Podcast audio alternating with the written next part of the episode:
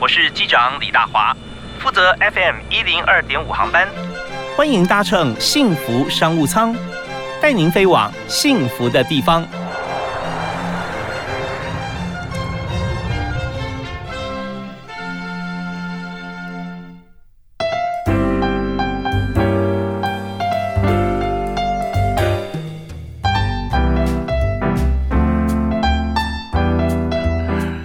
亲爱的听众朋友，大家晚安！非常欢迎您锁定 FM 一零二点五幸福广播电台，收听每个礼拜一到礼拜五为您进行的幸福商务舱。我是主持人李大华。我们在今天真的要给大家很多的幸福，不但是我们的工作、生活、家庭，当然个人每个人都非常注重自己的内跟外。我们要由外而内来看，怎么样啊，能够让自己。面对镜子的时候，或者说面对群众的时候，你更加有自信。所以今天我们要谈的问题包含呃头发，包含皮肤。为你介绍今天的特别来宾，激活力学创研所的董事长 Eddie 郑玉正。郑总你好，嘿，机长好，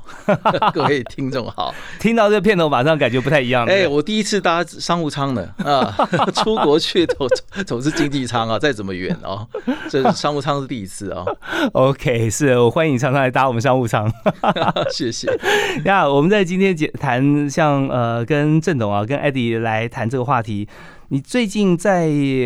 不只是在公司里面，跟朋友之间啊，我我觉得可能越来越多人主动打电话给你，问 问你说，哎，我现在头发白头发好像真的有变黑，嗯。啊，对我们今天谈的就是在细胞复原力，这是一本新书，是你们公司出的，对对对。啊，那我就想说，现在在职场上面，我看到我曾经有有这样想过，如果现在把染发这件事情哈，我们就把它拿掉，就根本没有染发剂。啊，会发现哈，好像现在走在路上 或在公司里面，你看头发花白大概占百分之五十以上，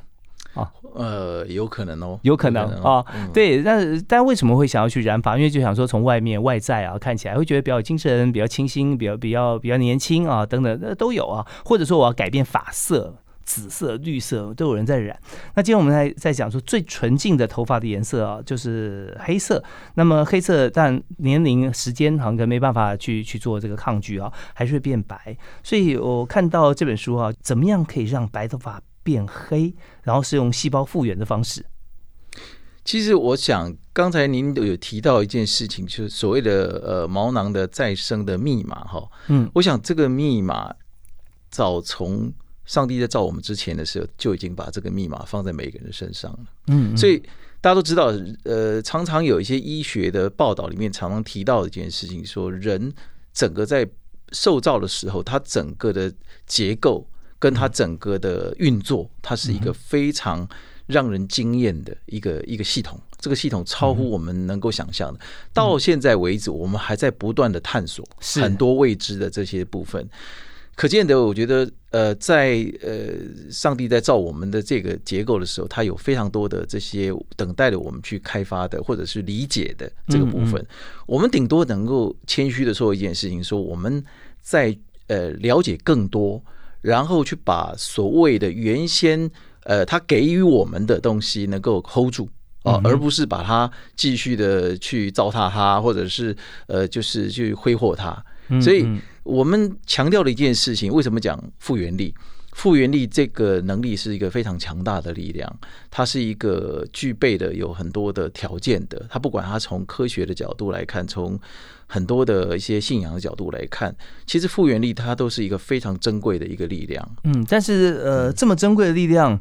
却很难让我们自然发现，然后就很多努力或者很多的机缘，才会让我们看到一点点，然后我们再去再去追求追逐啊。对对，那所以在这本书里面，其实我我看里面很多的呃说巧合，或者说呃也许是呃真的就是机缘，但是我觉得其中最重要一点啊，就你一定要行动啊！你如果没有去做这件事情。再怎么巧合也碰不到嘛啊，所以是 是不是跟大家来来说一下，说当初为什么会发现哈，好像说让头发自己长、自己变变长啊，自己长啊，自己变黑，然后甚至还有说怎么样用什么样的细胞修复的方式，让自己皮肤很快的就可以长好啊？那个时候好像跟农业还很有关系啊。对。其实肌活力学本来就是一家衍生公司，它是呃农委会。呃，旗下的农业科技研究院的衍生公司，嗯，那大家知道衍生公司的意思，就是说，就好像比方，呃，这个工研院嘛，工研院有衍生的公司，就是台积电跟联电。呀，当然，我们不敢就是妄作比较，我们只能说，在农业的部分，我们就是的的确确就是农业科技研究院的衍生公司。那衍生公司顾名思义，就是从这里面有一些事情是衍生出来的，也就是有应用在发展的可能性。的技术，所以这些东西是必须要有呃未来的市场性，还有需求性的东西。可是我以前有有几个朋友，一开始的时候觉得说，其实这样农科院的农业科技研究院的公司哦，出来居然是跟这些呃抗老化或者是跟保养相关的东西，明明是养猪养牛哦，养鸡养鸭嘛哈，怎么会跟这些事有关系哦？那这个也其实也不是很意外的。因为呃有非常多的这些呃我们所对于这些生命的一些理解，也是常从这些我们受造之物上面可以得到很多数据了哈。那我们从这些数据里面就会有一些呃联想跟应用。我们当常讲一件事情，就是说呃你的想象力到什么程度，你的你的这个未来就会到什么程度。嗯嗯。当然这这件事情是在。我们能够呃不断的探索跟跟受到这么大这么多的恩典哈的情况之下，我们理解的可以去做一些发挥应用。OK，对，好，那我们在今天就聚焦在几个应用面上面哈。是的啊，比方说现在呃在医学方面，其实医美非常呃炙手可热，因为大家都想就是去做一些这个呃怎么样自己变得更好啊外表方面哈。那么但内在靠自己的修辞哈。那在外表变得更好的同时，我们就发觉说嗯有时候。就比较麻烦，花时间或者说不见得会有效。但是以几个来讲，一个是皮肤，一个是就头皮啊，头发跟皮肤来讲。那么我们是在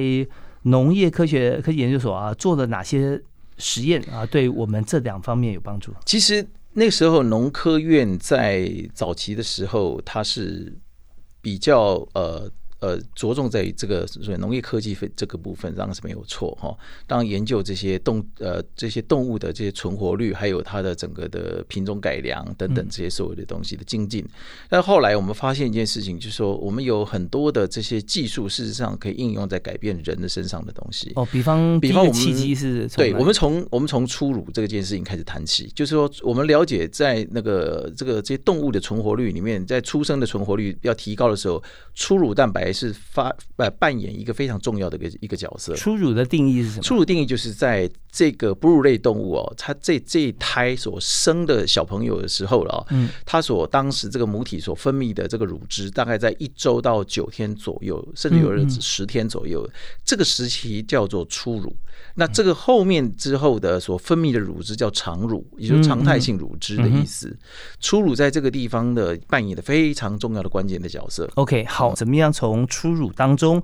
提炼出来或转化出来对人体有帮助？还有就是说，呃，初乳我们限定是哪一些动物或哪一种？那这一部分我们稍后回来请教艾迪。来跟我们来做讲解，欢迎您继续锁定幸福商务舱。呃，大华今天为您邀请的好朋友是目前担任董事长哈，Eddie。那么 Eddie 董事长他在我们节目现场啊，跟大家分享就是怎么样在机缘巧合底下发现了这个初乳蛋白对于人体方面的帮忙。所以我们这边要特别提到，刚刚有讲到啊，对，就是这个动物的初乳啊，从这个出生，它它的胎儿出生之后，呃，前十天的乳汁，这里面它。可以提炼出来，对人体很有帮助和修复力的。对，其实一开始它是在提供这些呃呃刚出生的这些动物本身，就像我们的呃出生的小 baby 一样，那医生大部分都会建议妈妈一定要。呃，补喂母乳的原因在这里，因为这里面有非常多的这些成分，比如可以呃帮助一些生长生长因子啊，或者是一些可以提高免疫系统的东西，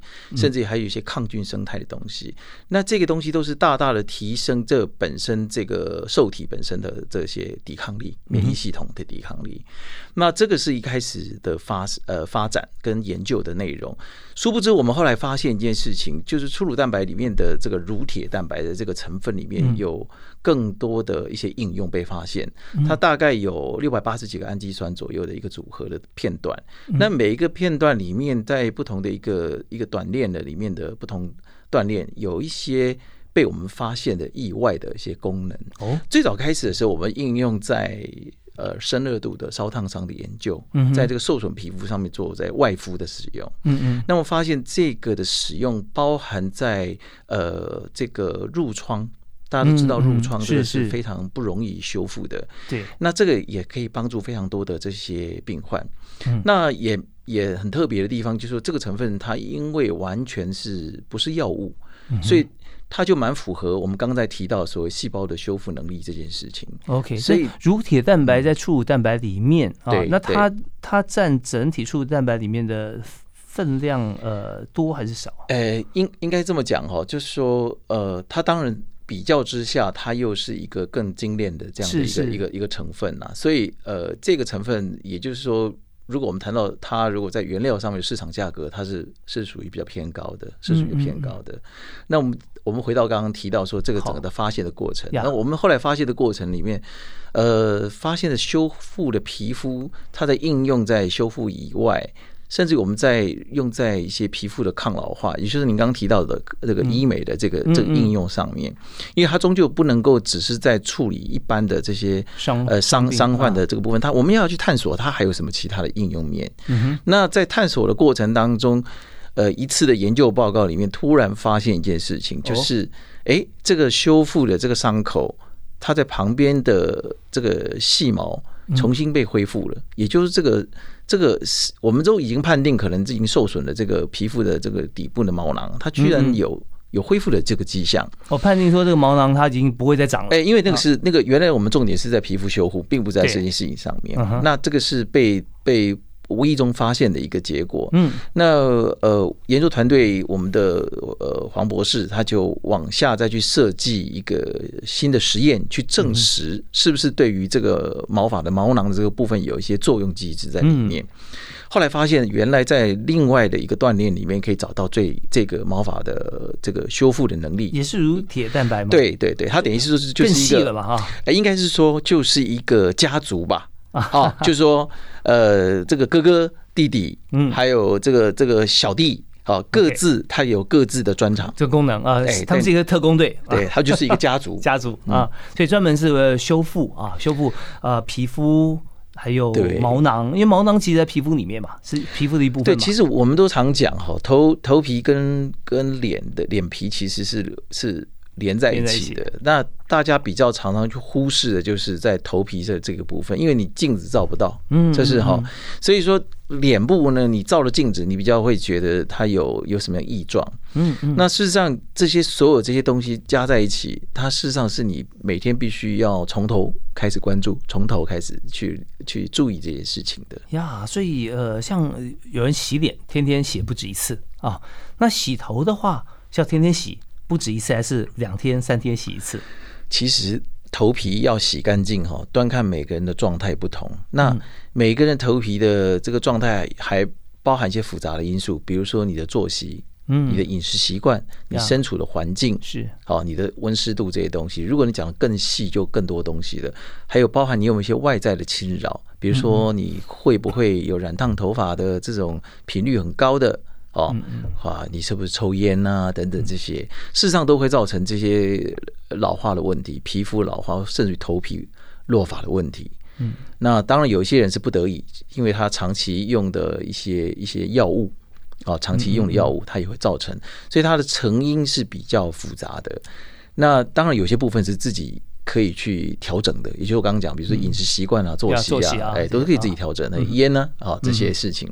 但是有些非不得已的状况之下，你就必须要借助外力。那借助外力的时候，你如何去选择一个对你身体友善的外力？嗯嗯，甚至于那个外力不叫外力，也就是原来你的复原力。啊哈，我们进一步在谈的是复原力，这也是就在这个地方，就怎么样去启动你的复原力，启动你的复原力，那是最安全的，那是最安全的。好，那我们刚才听呃郑董事长哈所提到的，就是我们在呃农农牧实验当中，因为农业方面农林渔牧都包含在里头哈，那是从这个呃猪的初乳蛋白吗？是不是？呃，当时是当时在研究的时候是这样的，那现在在应用的这个部分，它它是因为量体要很大，嗯，再就是在市场性比较容易接受，都是。是牛嘛？牛，所以我们现在从这个牛的初乳的的乳铁蛋白里面来做一些应用，是啊。然后呃，功效是一样的，差不多的。呃，当然，因为因为乳汁，因为其实就算你拿了人的来，当然也是，可是这量体不够大，而且还有更多复杂的原因哦，就是说比较不太适合去直接应用。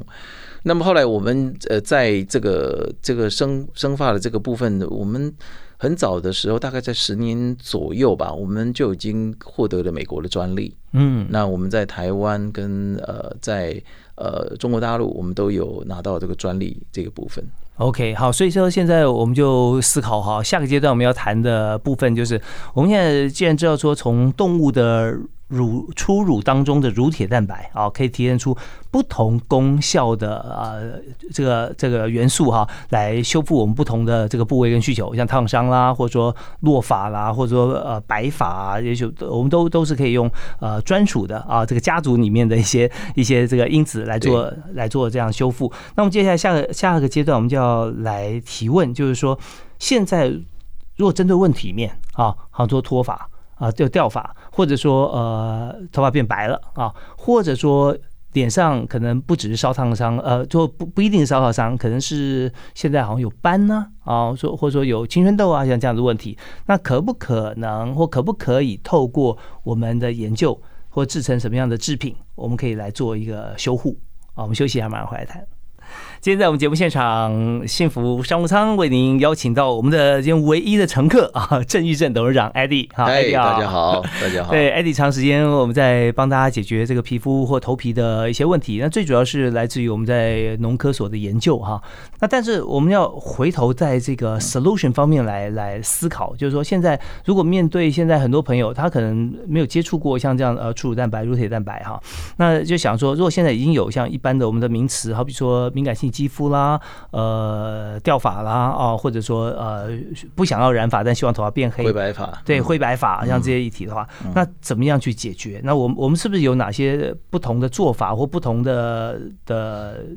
它算是也算是某种程度的保养的药品吗？对我，我想有一个很重要的观念哈，呃，如果。消费者会有一个期待感，说市场上有任何一个产品是可以做立即见效这件事情，哈，我相信可能很多人就要失望了。抗生素都不行立即啊，起码你要吃完一个礼拜。可是人嘛，人性就是比较比较比较急嘛，好，很多人都比较急，所以才会采取一些您刚讲的说，呃，染发的这个做法，或者是一些比如说染烫啊等等这些，嗯，呃，做法。那么。呃，它都有一定的程度的一些对于呃皮肤的伤害，所以通常在这个部分呢是不得已的情况之下做的。那刚才我们谈到说，在这个呃，不管是抗落法或者是毛发再修复的这件事情哈，有个最重要的一个观念，都是一些预防性的措施要先做。也就是说，你不是在那么严重的情况之下，你就先采取措施，这是最好的方法。预防胜于治疗，对，这是一件事情。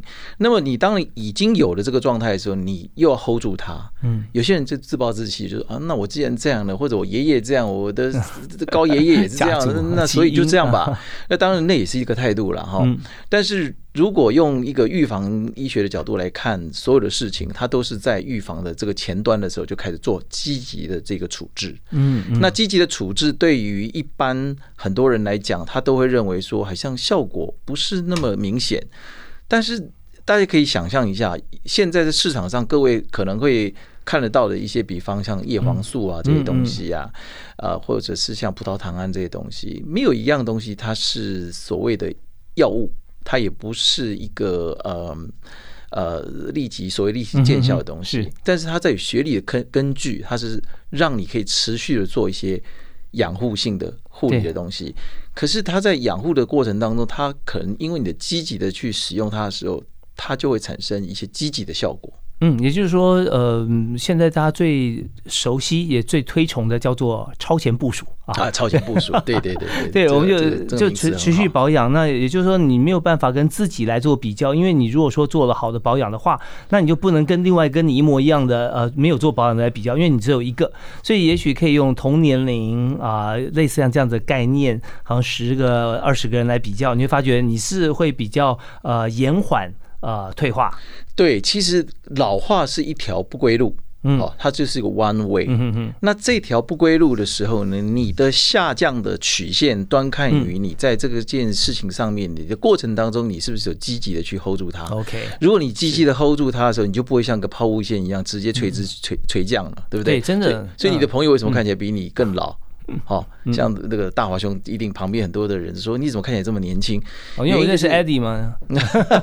所以其实怎么样让自己在这个这个抗老的曲线上面获得一个更缓降的一个一个曲线的一个积极作为，那是非常重要的。对，其实很多的时候，我们像看，尤其是呃从小开始，我们就会有这样子的一个感觉，就是小朋友如果常常这个不会控制时间去看手机、看电脑荧幕，那他眼睛近视程度可能就会。会加速比其他的呃按时间呃半小时休息一下，或者说比较呃看多看绿树啊看书的朋友，可能眼睛近视的程度会比较深啊，也在就是就讲怎么样来做防护跟保养。好，那如果说现在哈，如果像皮肤方面，比方说呃比较敏感的皮肤。啊，对，那有没有办法用像乳铁蛋白像这样子的？其实乳铁蛋白在整个的应用面里面非常的广泛哈。那如果我们在整个科学的证据上面可以看得到，乳铁蛋白在对于伤口的修复之外，还有对于一些比较敏感的这些皮肤的一些处理上面，我们都有一些还不错的一些经验哈。甚至于有类似像呃呃这些带状疱疹的这些患者，嗯啊，还有一些皮肤一些呃。就是突发性的这些问题，那当然我们不能说他他呃呃，就是像是一个百分之百的万灵丹一样的东西，就是说什么事情遇到就是一定百分之百有效。我认为所有的事情它都有一定它擅长跟不擅长的。那当然在应用上面的的经验里面，我们看起来。对于皮肤的这个处理上面来讲，它算是蛮专长的一个一个成分。嗯嗯，啊，那这个是在皮肤的。那刚您有提到说有关于抗白发的事情，也是另外这个家族另外一个兄弟所所所造成的。就当时我们在发现这个呃落法的这个这个实验里面呢，发现有些落法的实验的呃这个这个这个案例里头哈，它是一个白发的一个案例，它掉了之后呢，发现再重新因为这个成分。用下去之后呢，它所生长出来的是黑色的，也就是它有具带色素这个地方。嗯嗯。那天然的黑色素再被找回来这件事情，是我们非常好奇的。所以就是在那个时候呢，又在设计一个新的一个实验，去往下去追，是不是有另外还有一个兄弟姐妹可以做一些在。毛囊里的黑色素细胞里面再去做一些呃，重新再再再恢复，对对对，这样的一个机制。对，它是什么原理可以让它从白？我我们这样讲好了哈，在毛囊里面有一个有一个部分，它是除了真皮乳头细胞之外，旁边还有一个所谓黑色素细胞。那黑色素细胞，我们就打比方，它叫工厂，嗯，它就制造黑色素的工厂。好，那。基本很基本上很多人哦，他的黑色素的工厂已经关厂了，好受到某种程度的疫情影响，他就关厂了比较多。对，所以需要重新去复厂。嗯，除重新复厂之外，你除了工厂之外，你还需要有给工厂的原料，它才能继续生产。所以我们的作用机制就是把工厂开了，把原料给备足了，让它能够在这个里面继续的再去做作用。OK，所以在实验的过程当中，我们就发现了这样这样的现象，然后就想办法看怎么样能够提供给他在开场的这样子的一个啊资源啊。我们也因为这件事情，我们在在二零一八年的时候，我们呃也获得了这个美国的专利啊，跟国内我们的专利。还有，我们甚至在医学期刊，像我们的生法的这个成分、这个机制，跟在抗白法的这个机制里面，这两个在两个国际医学期刊都已经有发表了正式的论文了。是，那所以我们这样的产品算是保养品，但是不算是药品，是吧？它不是，它不是，不是药品，不是药品。其实除了药品，这个也是很有趣的一个议题啦。对，对，我们有如果有时间，我们大家可以来聊聊这件事情。对，因为我们今天主要是要跟这个呃郑董事长啊，跟艾迪来谈一下，就是这个发现是很特别的，是从农业科学研究的过程当中，然后把这个呃动物的初乳蛋白，然后会发现里面其中的呃一些神奇的一些功能哈，把它发挥出来，然后在这个我们就寄转啊，然后成立公司。Spend 出来成立公司，然后能够协助大家。那既然是公司呢，我们就公司成立就必须人是最大资产。所以稍后我回来之后，呃，除了相关主题以外，我们还要请教一下，呃，郑董事长，如果现在呢，在我们公司里面需要什么样的人才？呃，是都是需要研究人员吗？还是需要哪些方面不同的人才？特别还有就是说，如果在这个产业工作的话，他的薪资待遇大概会是什么啊？会怎么样？同时要具备什么能力才能够进来工作？我们休息一下，继续回到幸福商务舱。今天在节目里面，幸福商务舱和大家谈怎么样能够让自己的头发更幸福，让皮肤更光亮啊，更幸福。那在我们节目现场呢是 Eddie 啊，郑董事长郑玉正。那这家公司也是非常妙哈，它很神奇，就是从一个农业科技单位，然后去研究出来，然后对人体。会有帮忙超前部署啊，会能够达到